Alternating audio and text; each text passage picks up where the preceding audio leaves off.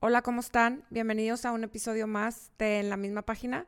Hoy estamos con el gran honor de tener con nosotros en entrevista a Guillermo Arriaga. Guillermo nació en la Ciudad de México el 13 de marzo de 1958. Es narrador y cineasta. Estudió comunicación social.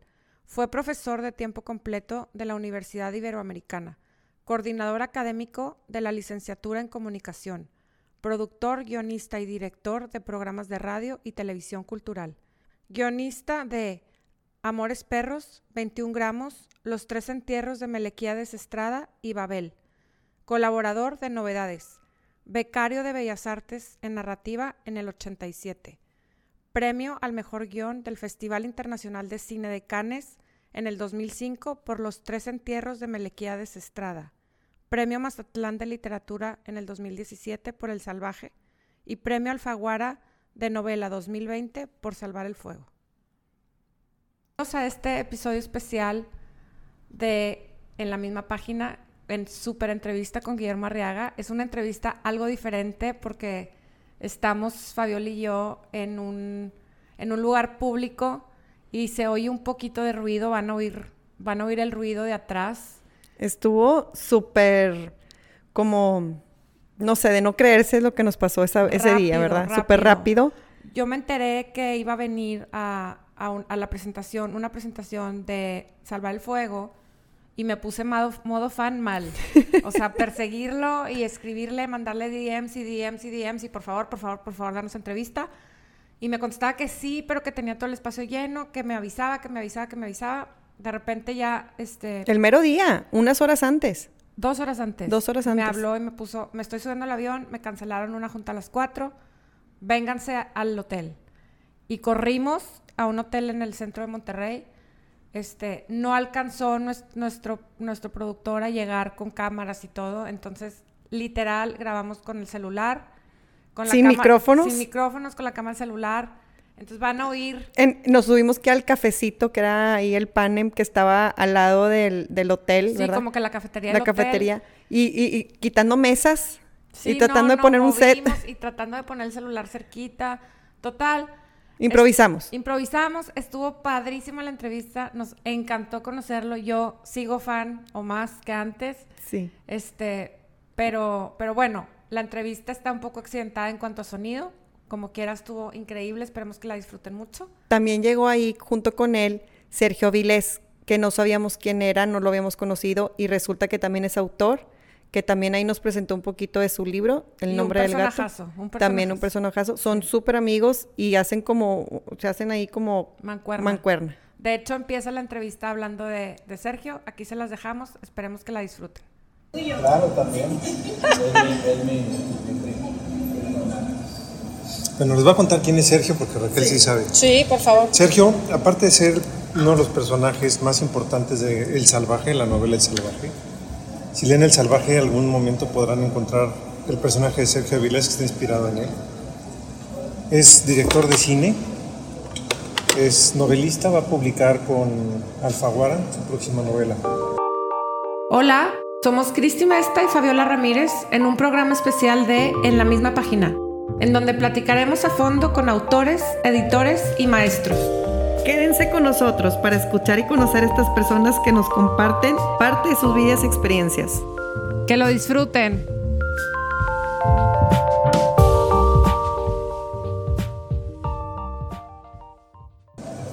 ¿Y qué, ¿Cómo se llama? novelas haces tú? Mira, la que ya tengo publicada se llama El nombre del gato. Ok. Es eh, este, una novela una historia de amor, eh, pero narrada por los gatos que conviven con la gente. Es simplemente el punto de vista de los animales, ¿no? que están en todas partes y saben cosas que nosotros no sabemos. Es un narrador omnisciente más que otra cosa. Y perciben cosas diferentes. Y este, la que voy a publicar es una novela histórica, pero también es de suspenso. Ah, y eso me va a gustar, yo creo. Espero que sí. Sí, entonces publica con ¿Y cómo se va a llamar? Todavía no sabemos. Todavía no tiene nombre. ¿El nombre se te viene hasta el final o piensas quiero que más o menos a la mitad vaya agarrando? Hay algunas ideas, pero también depende de, de, pues el feeling de los grupos de, de foco, ¿no? de, lectura, que vayan dando sus opiniones y vamos ajustándonos para tratar de que con el título se narre una parte de la historia. Pues muchas felicidades, vamos a estar muy pendientes cuando salga. Ya hemos trabajado muchas películas juntos. Yo pensé que, que, El Salvaje estaba inspirado en ti, porque yo sé que de chico te decían El Salvaje. Yo me, ponía, yo, yo, me puse solito El Salvaje. Tú solo decidiste. Sí. Ahorita que veníamos en camino le decía a Fabiola que estamos empezando por el final, porque después de entrevistarte a ti, pues no tenemos mucha aspiración para arriba. Estamos este, muy emocionadas y muy contentas de que nos hayas dado este tiempo. Muchísimas gracias. Somos, este, nos pusimos en, en modo fan y modo stalker porque me la pasé por favor, por favor, por favor, dame tiempo, dame tiempo.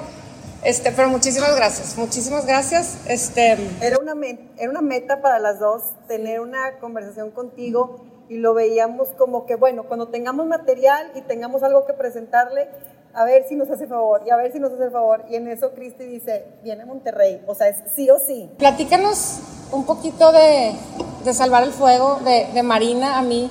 Este, me intriga muchísimo ese personaje porque hay un momento en la historia en el que, en el que decide su, su destino, ¿no? O sea, ella, yo lo veo, te voy a decir cómo lo veo, lo veo como que por un, por un momento tuvo todo. Y no me refiero a todo en su familia nada más, sino, siempre nos dicen no se puede todo, no se puede todo, pero ella sí tuvo un momento en el que tenía dos mundos separados y tenía a su esposito con sus hijitos y hasta profesionalmente era exitosa, o sea, tenía todo por ahí, pero le faltaba, yo creo que le faltaba este, como, como ese, ese deseo carnal, esa sexualidad atrevida que encontró con José Cuauhtémoc, ¿no? Y entonces realmente lo tenía todo, porque tenía por acá a su lado todo bien, su, su, su familia perfectita, y su lado sexual salvaje, si así le quieres decir, separados y, eran dos mundos que no podían, no, se podían eh, colapsar, ¿no? En eso él se escapa y, y, ese, esa decisión de ella de, me voy, no me voy, me voy, no me voy y se va, ya se, pues sale todo este, este, ¿crees que lo, o sea, crees que lo tenía todo, o lo pudo tener todo, o se puede tener todo? Bueno, ella tenía el amante perfecto, ¿no? Porque en la cárcel no le va a hacer drama, no le va a tocar en la casa, ella decide cuando vaya, decide qué quiere hacer, lo tenía completamente controlado. Pero no estaba buscando el deseo sexual, la verdad. Creo que lo que encuentra con, con José Cuauhtémoc es la intimidad, que es muy distinto a la sexualidad. De acuerdo. Encuentra la intimidad de saber que no importa que esté menstruando, él va a hacer el amor con ella. Fuertísima escena. Eh, y el otro pues es todo limpio, todo aséptico y la intimidad también intelectual. él es un tipo muy culto. Si ella pertenece a la élite económica del país, él pertenece a la élite cultural del país. Entonces, pues, el Claudio, pues ya sabes, el buen muchacho que es divertido, le va al Real Madrid y provee muy bien, es muy pues, buena gente, pero le da una hueva espantosa. ¿No? y entonces hay un momento en que el muchacho que a los 24 años te parecía fabuloso, pues ya a los 40 dices, voy a estar toda la vida con este señor. Es ok, sí. Y la novela se llamaba, que leyó Sergio cuando era todavía un larguísimo manuscrito, se llamaba El león detrás del cristal. Ah, sí, porque lo compara con un león. Entonces, pues no es lo mismo ver el león ahí en el zoológico, ahí está el león, y se le escapa el león y se le ven los problemas. Sí. Y como le he dicho a varias en los Zooms, haz de cuenta que tú tienes un amante, que es tu compañero de prepa, que tienes un crush, es tu amante. Dice, no, no te zurrarías en los calzones de que se te apareciera un domingo por la noche, te tocara en la puerta, digo, quiero hablar contigo, dices, oye, espérate, es mi casa. Imagínate el que te toca no es el crush de prepa, sino es el actual, el, amante actual. No, no, que es un homicida, condenado a 50 años. Pero yo creo que ella ya no lo veía así. o sea, es decir, haces que el personaje, y no nada más en él, en varios personajes he notado que aunque él haya cometido un crimen, un crimen que no manches, está escandaloso, está preso y todo, pero le, le das una serie de justificación y entonces el personaje ya no se te hace tan malo, entiendes a lo mejor, puedes llegar a empatizar con el personaje y entonces puedes comprender que, pues sí, aunque esté preso, pero pues casi, casi no pasa nada o está justificado. Noto que en varios personajes haces que el lector este, haga este twist como de, de perdonar o de justificar las razones por las que lo hace. Mira, creo que la, la obligación de un escritor es presentar los personajes, no juzgar los personajes. Una lección que aprendí muy joven es que si tú juzgas a tus personajes, tu obra va a fallar. No es la labor de un escritor andar juzgando al personaje. Sí, aquí escribí que antes de echar un prejuicio a andar, cuando estás leyéndolo, haces como un, a ver, espérame, el personaje es más allá de lo que cometió, de lo, de lo que hizo. Sí, y mira, si es un psicópata, la verdad está...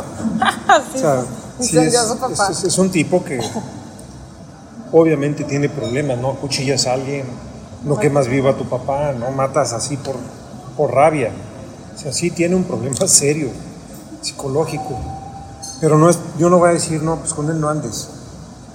Tú anda con el que te late. Que por cierto, hemos descubierto, Sergio y yo, a muchas mujeres enamoradas de presos, casadas. ¿En serio? Porque no se les colapsan los mundos, es lo que te decía ahorita. No se les mezclan, pues. O sea, la idea, no, el problema no es que tenga un amante, sino que no se le colapse. Pues, pues que no la cachen. Hay un fanatismo, o sea, sí sabía que hay gente que escribe cartas a la cárcel, a los presos y de que creaban un cierto fanatismo ante No, no, pero, pero no, no, no necesariamente, pero no necesariamente fanatismo. Mira, lo he platicado con, con algunas de estas mujeres. Para empezar, ¿por qué te acercas a una cárcel de hombres?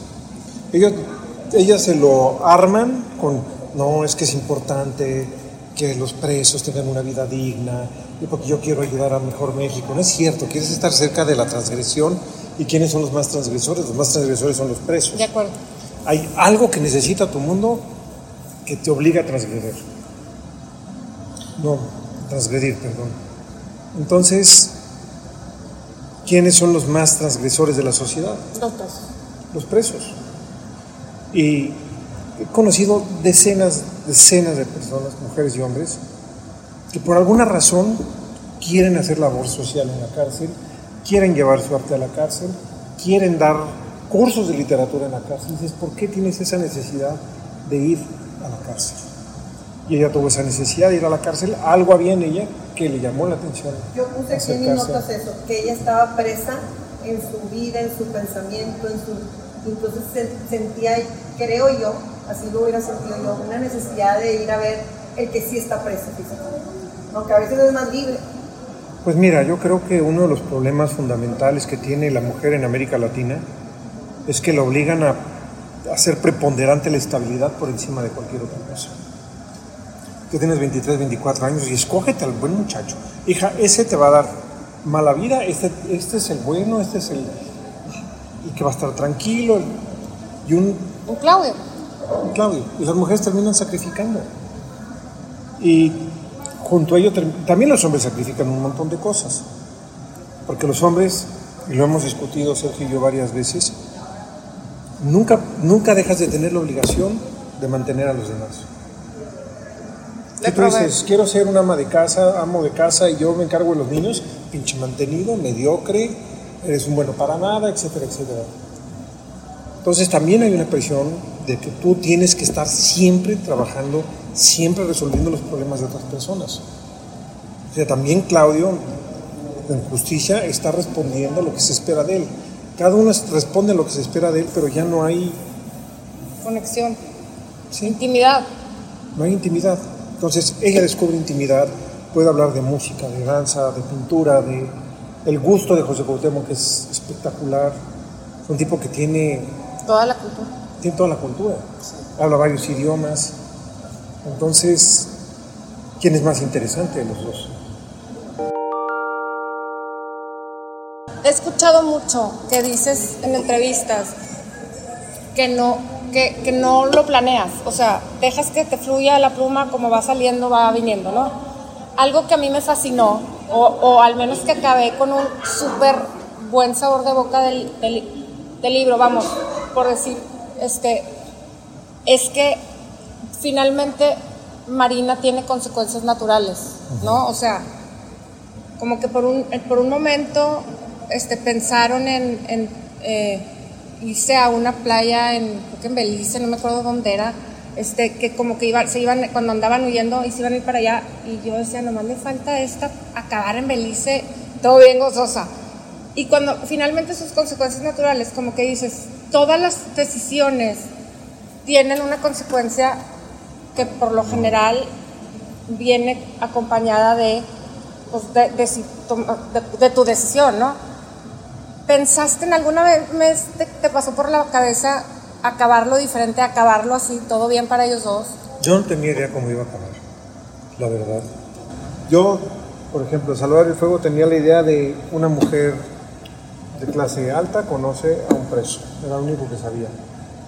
¿Qué pasaba con ese preso? No sabía. Este, Sergio es testigo porque a Sergio le iba yo dando la novela.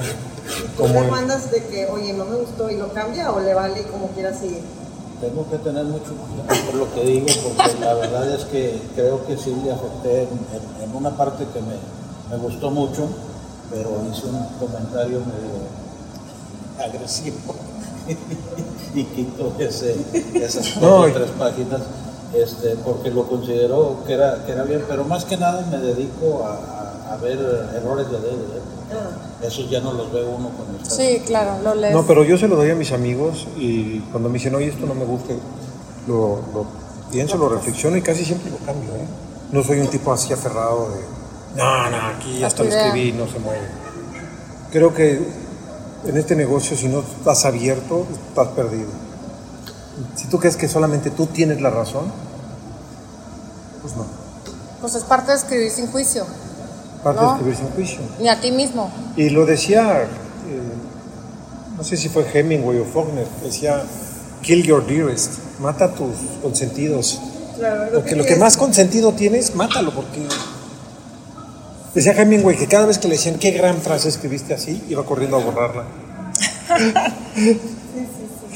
Es que yo siento que cuando le das al, personaje su rumbo y, que parte de la edición es que a veces el lector, yo no estaba contenta con Marina, y queda claro que yo estaba muy nerviosa con Marina, pero haces que el personaje agarre su rumbo y es algo que engancha obviamente al lector y, y, respetas el personaje, pero no sé si a ti te ha pasado como escritor que a veces dices, no me gustó cómo lo terminé, no me gustó. Pues mira, a veces tú no tienes voluntad sobre la obra, la verdad. Como que los personajes se te van imponiendo, la vida se te va imponiendo. Si metí Belice seguramente fue porque Sergio me habló de Belice, yo no conozco Belice, Sergio sí y por eso meto Belice, porque Sergio me platicó de Belice, o, o, mi hija, o mi hijo me hacen algún comentario, yo voy y les digo, mire, este, vengo a Monterrey, sale Monterrey, este, así pasa con, con, con, la obra. Entonces, no hay, no hay voluntad en el arte. Te iba a preguntar ahorita que dices, agarro de lugares en los que voy, yo siento que pintas a un México muy crudo es un México clasista, que a lo mejor es la realidad, no, no, no estoy diciendo que no, un México clasista, un México de muchos problemas, obviamente, de gobierno, este, de contraste. De, de, mucho contraste, exactamente. Pones mucho este México, pero a la vez en tus obras he visto que si estos problemas los pones en otra situación, en otro lugar, en otro libro, en otro contexto, vienen siendo los mismos. Entonces tienes como un hilo en cada arte que has hecho, porque es arte realmente, y yo veo como que, ay, pues sí, salvar el fuego, Marina y esto y no sé qué, y se trata de las clases sociales y de que este y, y lo que está bien, lo que está mal, pero también la otra y también la otra y así todas tus obras. Pues es que mira, nomás asómate, ¿qué colonia está allá enfrente de nosotros? Sí, es un México. ¿No? Así, o sea, así es. A ver, vétanse allá a las 10 de la noche. No. ¿A que no? No, a, ¿A ver. que no? Sí, sí, ya entonces, sabemos lo que pasa en las noticias el día siguiente, sabes perfectamente lo que pasa. Entonces, este, sí, vivimos un país dividido, vivimos un país muy clasista, muy racista, un país donde 60% de la población vive por abajo de los límites de pobreza. No podemos cerrar los ojos a esa realidad. No, es la realidad de México. O sea, y a mí me llamó mucho la atención cuando Marina iba a la cárcel al principio, antes de que se escapara sola, pero al principio iba en camioneta blindada con guardias. O sea, y pasaba por la colonia donde vivía José Cuauhtémoc y, decía, Dios mío, o sea, yo aquí me bajo y qué, miedo, ¿no?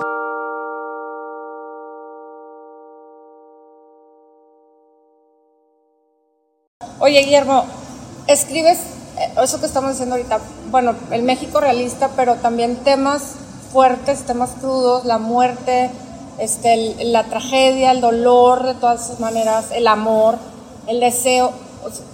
Escribes temas fuertes que no cualquiera hace, no cualquiera se atreviera, por así decirlo. ¿Tú te consideras una persona controversial? No. No. Yo me considero un esclavo de las historias que tengo que contar y a veces no me platico. Mira, a veces he querido hacer comedias y no puedo. no, no. No se me haría. No, en serio. No se me hace no, estoy, yo estoy así. Así, así. No, yo no quiero ser controversial ni nada. Lo que pasa es que también me cansa. Voy a ser muy vulgar, ¿ok? Bueno. Aquí, sin censura. Pero ya estoy cansado de.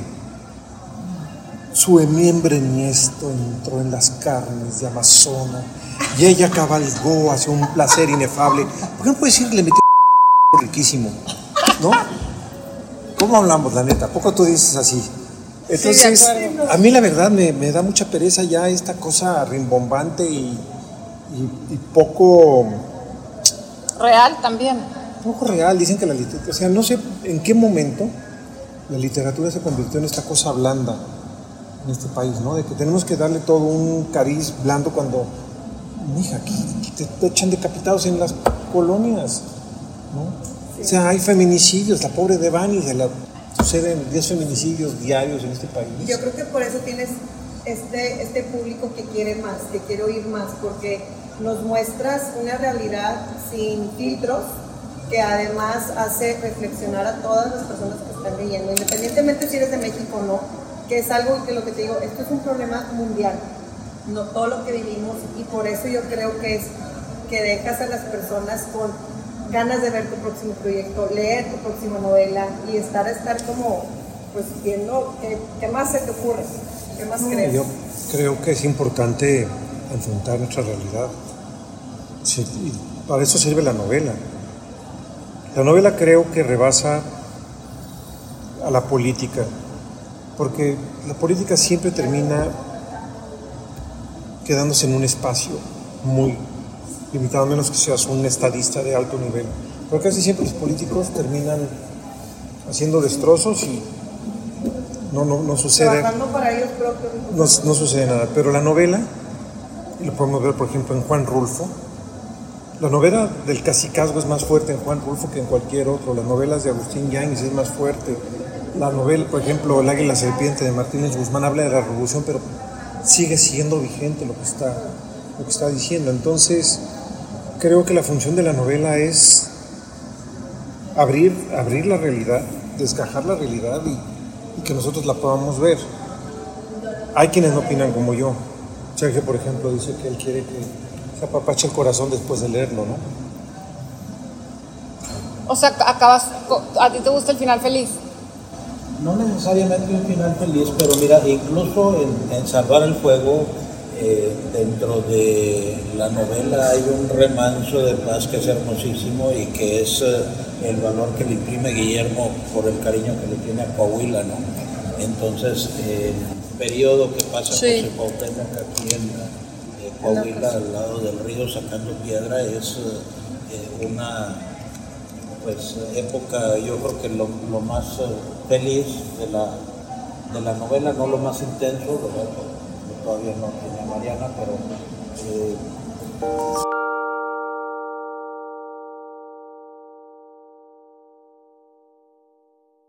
Como el del búfalo. El del búfalo habla mucho de, A mí me llamó la atención porque, este, digo, es más reciente la novela, pero como que la época es una época en donde no se hablaba tanto de la salud mental, no se hablaba abiertamente de una esquizofrenia, este, y, y, y, esa, esa también es fuertísima, ¿no? Digo, el... Sigue sin hablarse de la esquizofrenia ni de las enfermedades mentales, seguimos teniendo miedo de, de tocarlas. Pero te digo, yo no es que quiera escoger esos temas, lo decía, lo decía Sábato, tú no eliges tus obsesiones, las obsesiones te eligen a ti. Y es chistoso porque parece ser que los escritores tenemos armado todo un discurso que voy a meter en la novela y no es cierto, no se puede, o por lo menos yo no puedo, y no he conocido a nadie que haya podido ceñir la novela a lo que quiere decir. Al contrario, la novela es, es un potro salvaje. Siempre he dicho, es como si ves un tigre ahí en la selva y con una varita le dices, métete a la jaula, métete a la jaula, y el tigre te hace así como, ahorita voy. Se me hace como súper raro y, increíble, o sea, digo, te creo porque me lo estás diciendo, pero como que qué chistoso porque es, o sea, al final es tu decisión. O sea, no, eso es lo que tú crees. Yo también creo lo mismo. Pues es que no sabemos. No, es tu decisión. Nos falta tu, tu, tu, no genio interno. A ver, en el amor, ¿es tu decisión? No, en el amor no, pero. ¿Es tu decisión? Si tú dices, quiero gustarle a ese, ¿es tu decisión? No. Ah, por eso que no. Quiero que me dé unos besotes. ¿Y no te los da? Pues no. No puedes. No está en tus manos. Tú puedes enamorar, pero tú no controlas, no controlas ni siquiera lo que sientes. Entonces, es un poco, es un poco como el amor, el, el hacer una novela. La novela es un, casi un objeto que está fuera de ti y que demanda de ciertas maneras. Mira, si yo tuviera control sobre mi novela, haría dos cosas. Uno, garantizaría ganarme el premio Nobel. Y dos, ganar tanto dinero como J.K. Rowling.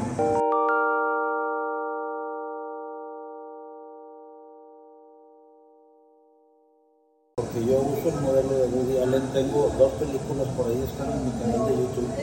Tengo dos películas este, que se basan en el modelo de Allen. no, yo soy Ve Fin del Mundo. Ahí en, mi canal de YouTube, aquí no te diga Fin del Mundo. Este, ve Fin del Mundo. Presumir mi ciudad, presumir nuestra música, que es lo que él hace. Él presume Nueva York, Barcelona, París. Yo presumo Saltillo, porque tiene mucho que presumir que la mayoría de la gente no conocen ni se imaginan de lo que eso es lo que cuando, cuando hablaba del México, que si México tocó yo, me desvié un poco a lo político, que realmente lo político no era lo, mi intención preguntarte, es qué oportunidades hay en México para llegar a la pantalla como, o sea, fue un golpe, o sea, eres un genio, y aunque digas que no, sí lo eres, pero, eh, o sea, es, tipo, ajá, ya dijo, ya dijo ella. Está decretado, pero lo que voy es, ¿qué posibilidades hay un, este, no nadie, de llegar a tener este éxito con talento? No sé, ¿qué, qué, México qué te ayuda? ¿Hay proyectos, hay programas, hay escuelas, hay quién te impulsa? No, hay nada. Mira, este es un trabajo de seducción. Punto. Tenemos que seducir a la gente a que invierte en nuestras historias, o sea, financieros, tenemos que seducir actores, fotógrafos. Es un proceso de seducción. Tenemos que seducir a alguien que edite nuestros libros, que nos lean, o sea, es un proceso de seducción constante. Es que mucha gente cree que el gobierno te lo tiene que resolver. No, para nada, no te resuelve ni el tráfico. Entonces lo que tú haces es seducir. Yo seduzco, mi trabajo es seducir. ¿Cuál es mi primera seducción? Pues lo que escribo, es el, lo primero que seduce es eso. Yo, yo no puedo mandarle a Brad Pitt decirle esto y decirle, oye, pero aquí le cambiamos esto, ¿eh? y luego Brad Pitt lo va a leer una vez. Una. La presidenta de un estudio te va a leer una vez. Un financiero te va a leer una vez. Sí, no hay, no hay error para, el... No hay error. Digo, no hay, no hay espacio para el error. Pues. Por eso creo que lo, mejor que podemos hacer es el, es el rigor. O sea, adelantarte a los problemas que puede tener una obra. Entonces, yo llegué, yo no conocía a nadie en el cine, yo no es que llegué así sabiendo quién era la gente del cine. A mí lo que me gusta es la gente. Y tengo, tengo un amigo mío muy querido, que es un campesino analfabeta, se llama Lucio Estrada, que a su hermano Melquiades le puso el nombre de una película. Ah, Pero Lucio es realmente mi compadre. Y una vez se enfermó su mujer, tenía diabetes y no encontrábamos al de las diálisis en Mante. Me dice, compadre, se me está muriendo no encontramos al de las diálisis en domingo, ¿qué hacemos? Y lo puse en Twitter. Y muy generosamente Daniel Caram, director del Instituto Mexicano de Seguro Social, en aquel entonces me dice, Guillermo, yo te ayudo a, que esta gente le vaya bien. Voy a mandar una ambulancia a llevarlos al mejor hotel del IMSS en Tampico. Se lo llevaron a Tampico, a mi comadre. Como a los cuatro días me habla mi, mi hija, me dice, oye, Guillermo, fíjate que está bien padre el hospital, pero mi papá en Mante se quedará en casa de sus hermanos, aquí está durmiendo en la calle, no tiene que comer. ¿Le puedes ayudar? Entonces le mandé 10 mil pesos. Hablando de hace nueve años. Pues no me habló el otro día y me dice, compadre, ¿qué pasó, compadre? Ya le junté los 10 mil pesos que me prestó. ya se los junté, ya se los junté. Se los voy a pagar, compadre. Le dije, no, compadre, te los regalé. Ah, qué bueno, porque ya me los había gastado. qué lindo. La intención era... No, pero me, me, me, esperó nueve años a juntar los 10 mil pesos. Entonces, ¿cómo no le voy a agradecer a esa gente? No, definitivo, la gente en México es... O sea, ¿por qué no le voy a agradecer a eso? Otra cosa. En salvar el fuego, he comido, hemos comido con soldados. Y hemos comido con soldados después de topones. Vienen del topón, o sea, de estarse en la madre con los malandros. Hemos estado en brechas, hemos conocido gente amabilísima por todos lados, hemos conocido... Y cuando expones los problemas de, que, que vemos en tus, en tus proyectos, siempre se te ocurre o nunca se te ha ocurrido o te vale proponer una solución. Es que eh, la función del arte es formular preguntas, no dar soluciones. Las soluciones las tienes que dar la ciencia y la política, el arte no. El arte lo que quiere es que tú te cuestiones, por ejemplo, tu propia realidad. Que digas, estoy contenta donde estoy, estoy contento con este país, desde tu nivel personal de hasta el nivel de qué voy a hacer por este país, ¿no? Eso es lo que, eso es lo que quiere, esa es la intención de una novela. Yo lo que, en el fondo lo que quiero es contar una historia y contarla lo mejor posible. No quiero dar mensajes de ningún tipo. Ah, muchas, sí. muchas gracias. Lo haces muy bien. Este, yo te quiero hacer una pregunta con todísimo respeto. A mí me gusta mucho como conocer los diferentes tipos de pensamiento. Este, y, y sé que eres ateo, ¿correcto? Tú, cuando, o sea, cuando tú hablas tanto de la muerte, siendo ateo, piensas que cuando nos morimos, ya ahí ya acabamos. Hasta ahí. Ahora, te voy a decir una cosa. Ser ateo, no es mi caso, pero ser ateo no necesariamente significa que no creas en otras vidas. Ok. O sea, no, crees en un Dios. Ok. El que no sabes si puede haber otras vidas. Son dos cosas completamente distintas. Reencarnar es distinto a no creer en Dios. De acuerdo. ¿ok? Sí, ah, para allá va, iba mi pregunta. O sea, ¿tú, ¿tú crees en la reencarnación o crees que nos morimos y se acabó el baile? Nos morimos, se acabó y por eso escribo tanto. ¿Por eso escribes tanto de la muerte? No, por eso escribo tanto. Porque me voy a morir, voy a valer madres y más me vas a dejar algo, ¿no? Un legado. Pues darle sentido a la vida. O sea, es muy corta y es muy rápida y no, no, no. Yo no creo que nos va a recibir nadie en ningún lugar, ¿no? Te mueres y se acabó. Entonces, ¿qué es lo mejor que puedes hacer? Ser un buen padre, un buen amigo, un buen esposo, un buen hijo, un buen hermano. A mí me tiene impresionada que ahorita en estos 35 minutos que llevamos platicando, has citado a demasiadas personas, a demasiados este, autores y pensadores, y esto me llama, o sea, no, no me llama, estoy segura, te han dicho alguna vez o que sabes genio. O sea, ni remotamente soy un genio. Genio este señor. Pero sí tiene Guillermo una memoria prodigiosa. Eh, ¿Por qué es- Pablo?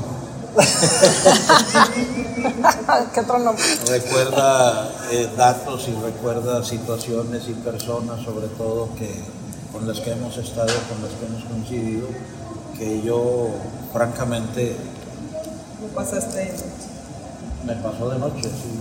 Este, entonces, yo creo que eso se combina muy padre para darle una visión muy amplia, muy cosmogónica del, del- del mundo, porque, por ejemplo, él es capaz de darle voz a una mujer como Marina, y hablar en primera persona en la novela, que es eh, yo creo que de lo más difícil que, se puede uno intentar hacer. Yo pensé eso, yo pensé mucho eso, porque hablas de, de, de qué siente ella en primera persona, de sus sentimientos hacia uno, hacia el otro, pero aparte de las sensaciones, de, de, de cuando, cuando está menstruando, de, o sea, cosas que, que, que una sensibilidad femenina increíble, ¿no?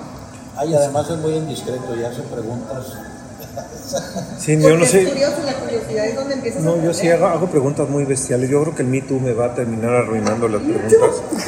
Sí, el, el Me Too, el Me Too me va terminando porque hago preguntas muy, muy bestiales a la gente.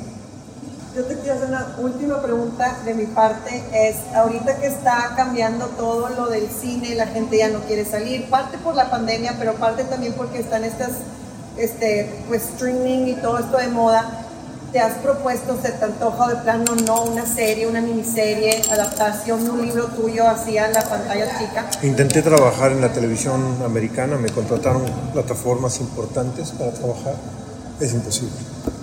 Es otro mundo, es un animal distinto. Yo soy un animal de cine y soy un animal de literatura, ya la televisión me rebasa. No, es... es que yo no siento que sea eso tanto como el, uh, el control de los algoritmos ahora. Es decir, ahora todo lo quieren hacer de acuerdo a un esquema, una estructura, y si algo tiene la literatura de Guillermo, la obra de Guillermo, es, es muy libre. No va a pensar Guillermo en hacer una novela que te tarde dos horas en leer. Él es una novela y a lo mejor sale de 1500 páginas y luego por rigor y por todo la va este, de, definiendo, pero, pero sigue siendo un, un monstruo, ¿verdad? Entonces, y, y no le importa la viabilidad editorial, porque entonces los editores dicen, oye, espera, es que necesito eh, Sí, esto. simplemente un- no se limita. me da un cajón comercial para hacer esto. ¿no? Eh, Guillermo hace lo que tiene que hacer y yo creo que en eso radica la importancia de la obra.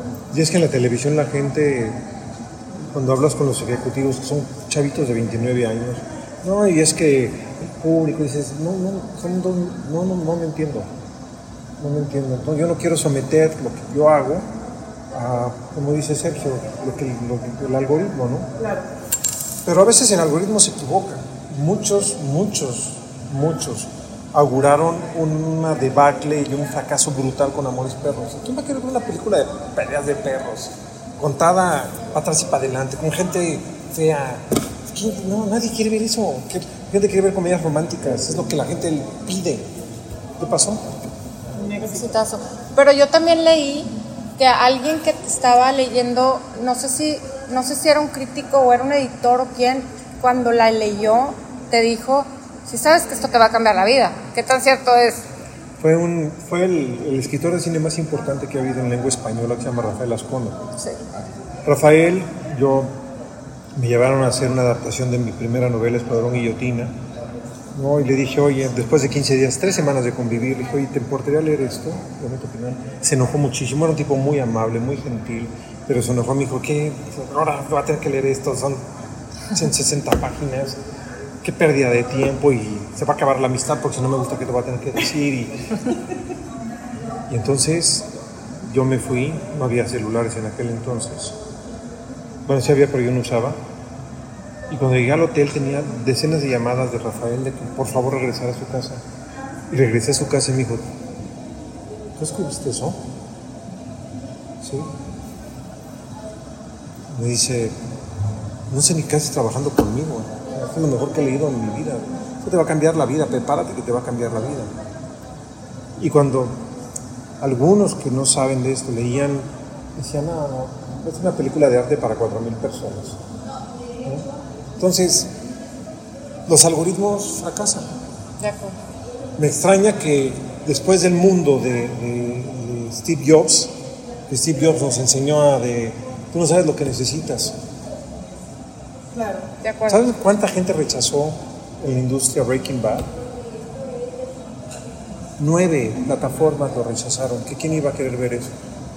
Breaking Bad es el que hace drogas. Sí, Sí. Entonces, no, televisión no. Cine, literatura. Cine seguirás. ¿Eh? Cine seguirás. ¿Salvar el fuego no va al cine?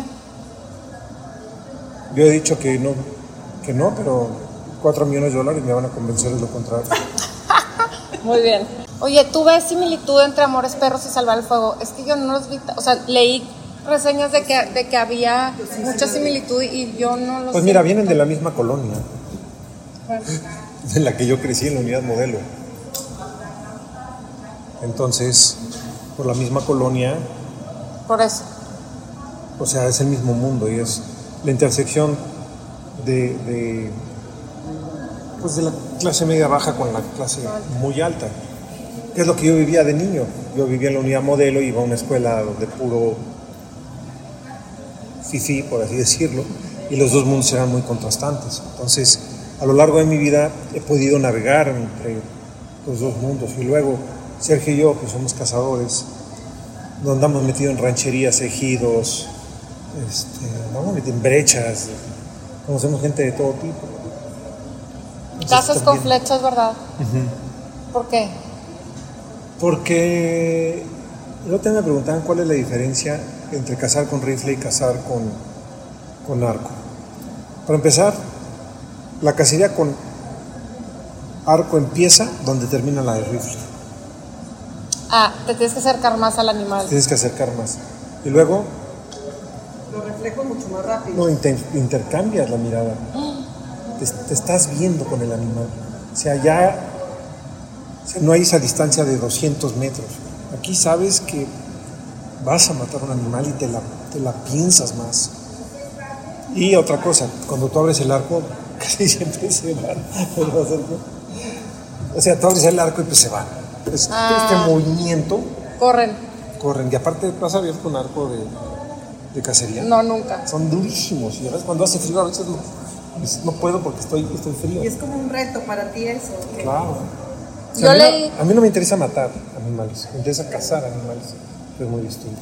Leí que te gusta, que no te gusta que te describan como un escritor que caza, sino un cazador que escribe, ¿cierto? No, no, no, me gustan las dos. Hay un escritor que se llama Miguel Delibes que decía soy un cazador que escribe. Le robé la frase de soy un cazador que escribe. Pero lo que me define es la cacería. Son- aparte soy una persona muy obsesiva. Bueno, no obsesiva, apasionada, ¿verdad? Este, Las dos. Eso te iba a decir, se me hace que para escribir lo que escribes tienes que hacer las dos. Entonces, todos los días me despierto muy temprano. Sergio, por ejemplo, no se despierta a cazar en las mañanas. Yo me despierto todos los días, todo el día estoy cazando, todo el día, o sea, siempre voy al extremo de todo.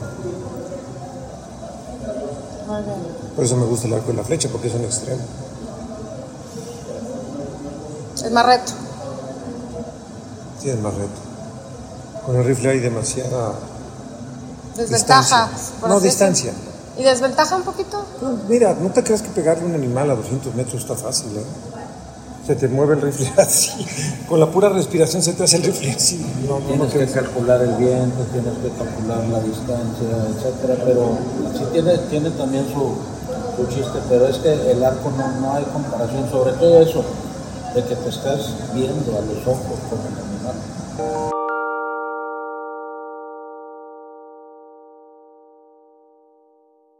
Pues yo creo que es todo. Muchísimas gracias a los dos. Gracias, gracias, gracias. Este, empezamos con el final. Los llegamos a conocer más de lo que imaginaba Sí. con estas pláticas. Muchísimas gracias. Por Ya el después- tiempo y todo. Ya después entrevistarán a Sergio. Ya después. Ya Su novela, su Sí. novela es buenísima. Tienen que leerla. La- Sí. toda- todo lo que hace es muy bueno. Si es un genio, cuando lo leas, verás.